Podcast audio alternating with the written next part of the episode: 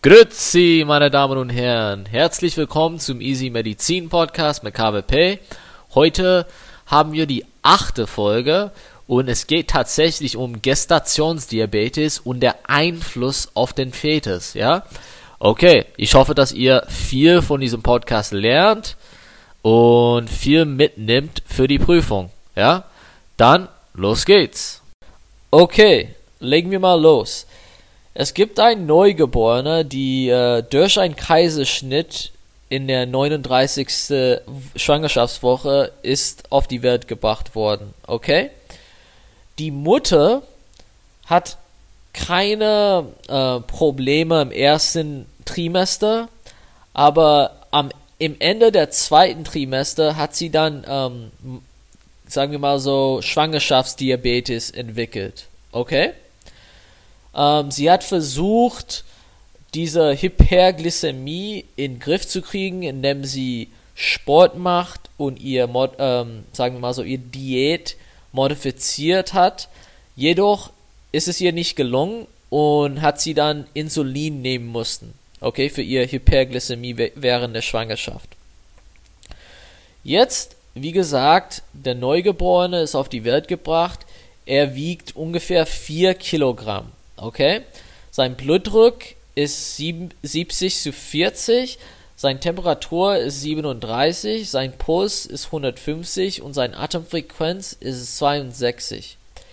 In der Pulsoximetrie, man sieht in der oberen Extremitäten eine Sauerstoffsättigung von 92 und in der unteren Extremitäten 93, okay? Er hat keine Auffälligkeiten im, im Bezug auf wie er aussieht. Ähm, zum Beispiel sein, sein Gesicht sieht ganz normal aus. Es ist nicht dysform, dysmorphisch oder irgendwas. Sein, äh, bei der Inspektion, man sieht ein Tachypn er ist tach tachypneisch. Seine Nasenflügel sind weit gestellt. Bei der Auskultation, man hört ein Herzgeräusch, okay? Er hat aber keine pathologische Atemgeräusche bei der Auskultation zu hören, okay? Jedoch bei der Röntgen-Thorax, man sieht so, äh, sagen wir mal so, die Pulmonalvenen sind ein bisschen gestaut. Okay? Jetzt auf der Echo, was würdest du bei ihm erwarten? Ich gebe dir Möglichkeiten jetzt, okay? Würdest du eine hypoplastische linke Ventrikel erwarten? Würdest du eine Einengung der Aorta erwarten? Würdest du ein hypertrophische interventrikuläres Septum erwarten? Oder würdest du eine Obstruktion der Pulmonalklappe äh, erwarten? Okay. lass uns mal ein paar Sachen ausschließen jetzt, okay? Ich habe gesagt, dass in der Pulsoximetrie man sieht tatsächlich eine Sauerstoffsättigung von 92 in der Oberextremitäten und 93 in der Unterextremitäten. Ja, es gibt ein, äh, sagen wir mal so, ein, ein Problem mit der Sauerstoffsättigung auf jeden Fall. Jedoch, es, es würde keine Einengungen der Aorta zu sehen sein, weil die Unterextremitäten, die Sauerstoffsättigung ist ungefähr gleich wie die Oberextremitäten. Zum Beispiel bei ähm, bei, sagen wir mal so, Turner-Syndrom, wo es zum Beispiel diese Einengung der, Einengung der Aorta gibt, ähm, auf Deutsch, auf Englisch es heißt Coarctation of the Aorta, auf Deutsch es heißt ähm, Aortenismusstenose. Ähm, wenn das der Fall wäre, das würde zu einem Unterschied in den Sauerstoffsättigung der Unterextremitäten führen. Also das heißt, die Unterextremitäten würden eine niedrige Sauerstoffsättigung haben im Vergleich zu den Oberextremitäten. Wir können das schon mal ausschließen, ja. Er hat keine Einengung der Aorta. Jetzt müssen wir denken über diese Obstruktion der Pulmonalklappe. Äh, das war auch eine Möglichkeit. Warum ist das falsch? Weil er wird auf jeden Fall cyanotisch sein in der Situation wenn, wenn zum Beispiel eine ähm, Obstruktion der Pulmonalklappe geben würde, es würde zu einer Rechts-Links-Schand führen müssen und dementsprechend die, die, das Blut wird nicht oxygeniert, bevor es wieder in die link, linke, also der systemische Kreislauf geht. Das heißt, ähm, in der Situation wird dieser Patient cyanotisch sein müssen. Ich habe gesagt, vom Aussehen her ähm, hat er keine cyanotisches, sagen wir mal so, Zeichen. Ja? Jetzt müssen wir weiterdenken, okay? Ich habe gesagt, eine andere Möglichkeit ist hypertrophische interventrikuläres Septum. Lass mal denken erstmal über ähm, Schwangerschaftshyperglykämie. Wenn es in dem ersten Trimester stattfinden würde, was könnte äh, ein, ein äh, sagen wir mal so, eine diabetische Situation in der Mutter in dem ersten Trimester, was könnte es für, zu führen bei dem Fetus?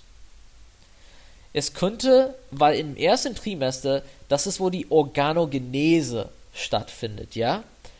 Und in der Situation, ein Hyperglykämie in der Mutter kann zu ein kongenitale Herzdefekte führen, kann zu Neuralrohrdefekte führen, okay, und es kann auf, auf jeden Fall zu einem spontanen Abort führen, okay.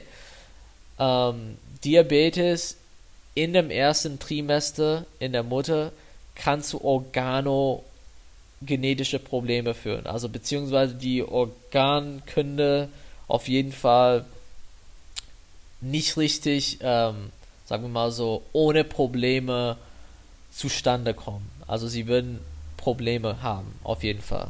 Zum Beispiel Defekten. Ja, aber wenn ein Hyperglykämie im zweiten oder dritten Trimester stattfindet, die Organogenese ist schon fertig. Das heißt, es wird keine kongenitale Or Organprobleme geben, theoretisch, wenn man das so sehen würde, ja. Aber im zweiten und dritten äh, Trimester ein Schwangerschaftshyperglykämie führt zu einer Hyperglykämie im Fetus und auch eine vermehrte Produktion von Insulin im Fetus durch die Beta-Zellen. Okay?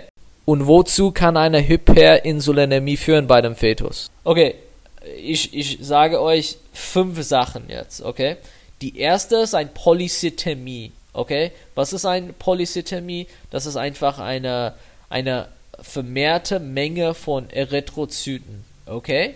Und wie kommt das zustande? Okay, wir müssen denken, bei einer Hyperinsulinämie, eine Hyperinsulinämie führt dazu, dass der Metabolismus steigt. Es führt zu einer erhöhten, es gibt einen erhöhten Anspruch an Sauerstoff, sagen wir mal so, okay? Das heißt, äh, Sauerstoff wird dann mehr genötigt, ja? Und Sauerstoff wird mehr aufgebraucht in dem Fetus, ja, weil es gibt so viele Insulin, es führt dazu, dass der äh, Stoffwechsel wird dann steigen, Sauerstoff wird dann mehr aufgebraucht, im Endeffekt, das führt zu einer Hypoxämie, weil weniger Sauerstoff da ist. Und was, was ist eine Anreizung für Erythropoese? Eine hypoxämische Zustand. Okay? Eine hypoxisch, hypoxämische Zustand, äh, wenn zum Beispiel weniger ähm, Sauerstoff da ist, die Niere kann das empfinden und es wird dazu eine äh, vermehrte Ausschüttung von Erythropoetin, was im Endeffekt zu einer sekundären Polycythämie führen kann. Was sind andere Zustände, die zu einer sekundären Polycythämie führen kann? Zum Beispiel COPD, ähm, äh, Schlafapnoe, Hohenkrankheit, solche Sachen, ja? Okay, wunderbar. Dann würden wir jetzt über die andere Manifestation von einer Hyperinsulinämie in der Fetus reden, okay? Aus irgendwelchen Gründen, es ist nicht wirklich bekannt, eine Hyperinsulinämie führt dazu, dass weniger Surfactant produziert wird. Weniger Surfactant, ja? Und wenn weniger, weniger Surfactant da ist, das heißt, die Lunge wird nicht während der Reifungsprozess nicht so ähm, sagen wir mal so, reif sein bei dem Geburt. Und Surfactant ist auch wichtig für die Entfaltung der Lunge. Ja?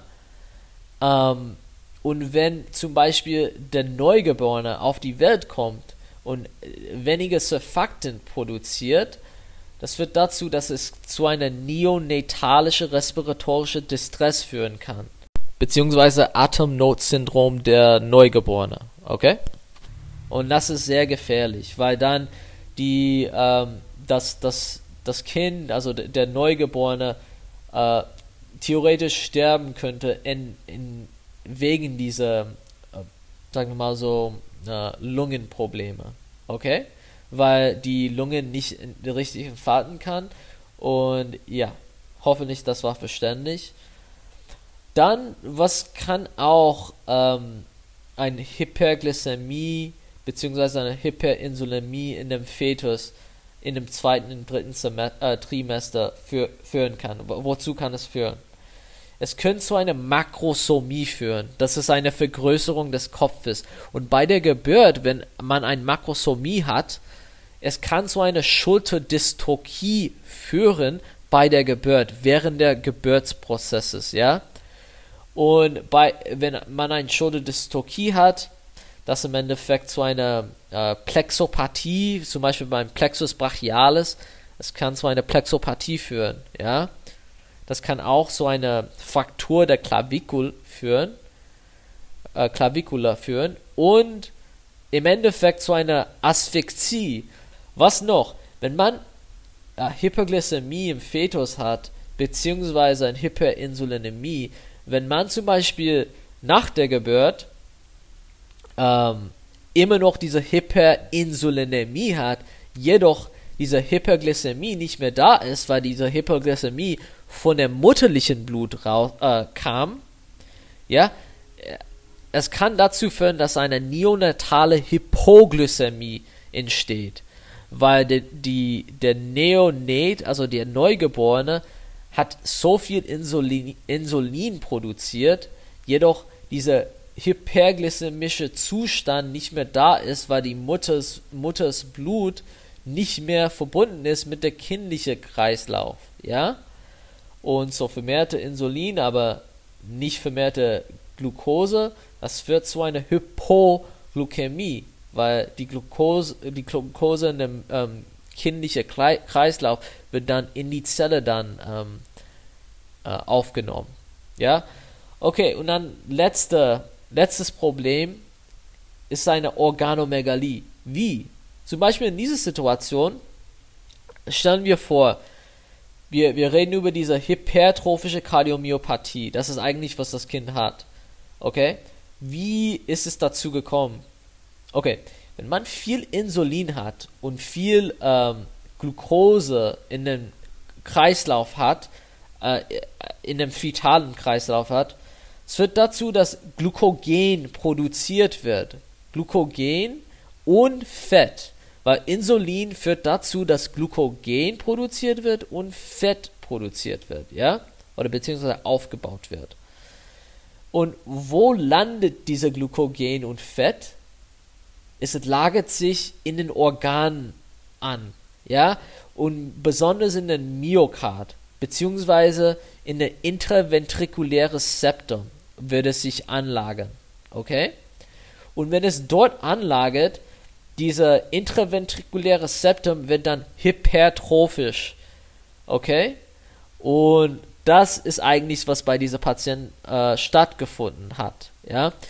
Er hat ein hypertrophisches äh, intraventrikuläres Septum, was eigentlich äh, sein ähm, Ausflusstrakt obstruktiert, also obstruiert, sagen wir mal so, ja. Und im Endeffekt, das ist, wo dieser pulmonale Venenstau herkommt äh, bei dem Röntgenbild. Ja, weil das Blut von dem linken Herz nicht richtig rausgepumpt werden kann, weil dieser Septum so dick ist und es blockiert dieser Ausflusstrakt und mehr Blut dann bleibt in den Lungengefäßen. Okay? Ja? Und das ist, was man sieht beim Röntgen, ja. Alles klar. Jetzt meine Frage ist, was würdest du bei dieser Patienten erwarten über die Zeit, nachdem er äh, auf die Welt gebracht hat und sagen wir mal so in ein, zwei, drei, vier Monaten? Was, was würdest du erwarten bei diesem hypertrophische Kardiomyopathie. Tatsächlich, es wird einfach, das Kind wird einfach wieder normal werden. Warum? Weil diese Glyk Hyperglykämie nicht mehr da ist, ja. Und das wird dazu, dass ähm, im Endeffekt diese Glykogen, die im Herz ist, im Herzen ist, wird dann irgendwann mal abgebaut, ja, weil ähm, der Baby wird natürlich Zeiten haben, wo er fastet und im Endeffekt dieser Glykogen wird dann abgebaut, damit dieser Glukosespiegel wieder in Ordnung wäre, also im Normalbereich liegt. Er will nicht hypoglämisch sein. Ähm, und im Endeffekt dieser Glykogen im Herzen wird dann eventuell aufgebraucht und ja, dann es wird nicht mehr da eingelagert sein und das Herzen wird im Normbereich wieder werden. Also äh, von der Größe her der, und von dem interventrikulären Septum her. Also der Ausflusstraktes wäre dann wieder normal und die Lunge, Venen würden nicht mehr gestaut werden. Okay? Ja, das war nur eine Frage, aber ich denke, es war so, ähm, sagen wir mal so, es gab so viel drin, dass das war einfach die Folge, okay? Das war die komplette Folge und ich hoffe, dass das ähm, ähm, euch was gebracht hat und dass es sehr verständlich war, weil Diabetes ist eigentlich eine sehr, sehr wichtige Krankheit und es ist vielfältig. Und zum Beispiel in dieser Frage haben, sind wir auf diese mütterliche Diabetes fixiert worden oder Schwangerschaftsdiabetes fixiert worden. Das ist eine, sagen wir mal so, äh, ein, ein, ein guter ein, ein guter Einblick, sagen wir mal so, ein grober, guter Einblick in diese Schwangerschaftsdiabetes, weil wir könnten glücklicherweise viele, viele, viele Bereiche von dieser Diabetes abdecken. Wunderbar. Ähm, wunderbar. Jetzt würde ich einfach schnelle Sachen, Assoziationen wiedergeben. Erste Trimester, was würdest du erwarten? Du würdest äh, bei, bei einem ähm, Schwangerschaftsdiabetes, was, was würdest du erwarten? Du würdest kongenitale Herzdefekte oder Neuralrohrdefekte erwarten, beziehungsweise spontane Aborten. Okay? Und es auch, es gibt diese andere Sache, das heißt Small Left Colon Syndrome, das auch bei ähm, Schwangerschaftsdiabetes im ersten Tri Trimester, was eine Folge davon sein kann, ja? Im zweiten und dritten Trimester, was kann man erwarten? Ähm, diese Fetalhyperglykämie und Hyperinsulinämie kann dazu führen, dass ein Polycythemie für, äh, entsteht, Organomegalie, neonatale Hypoglykämie, weil, wie gesagt, diese Hyperglykämie äh, nach dem Geburt, weil die, die Kreislauf nicht mehr mit dem mutterlich, mutterlichen Kreislauf verbunden ist, wird keine erhöhte äh, Glucose mehr geben in einem Vital also in einem neugeborenen Kreislauf, ja. Das führt dazu, dass diese Hyperproduktion von Insulin wird dann so hoch sein im Vergleich zu der Glukosekonzentration in einem fetalen Kreislauf, dass es zu einer Hypoglykämie führen wird. Was noch? Es kann zu einer Makrosomie führen, ja. Makrosomie kann zu einer Schulterdystokie führen, im Endeffekt zu einer äh, Plexopathie der Plexus brachialis kann auch so eine Klavikulafraktur führen und eine perinatale Asphyxie. Und als allerletztes ein Hyperinsulinämie führt dazu, dass weniger Surfactant produziert wird. Das führt dazu, dass die Reifung der Lunge ähm, wird ein Problem mit der Reifung der Lunge geben und im Endeffekt zu einer neonatale respiratorische Distress führen. Ja? Hoffentlich, das war verständlich. Hoffentlich, ihr habt was davon bekommen. Ich, ähm, ja, danke für das Zuhören und bis zum nächsten Mal.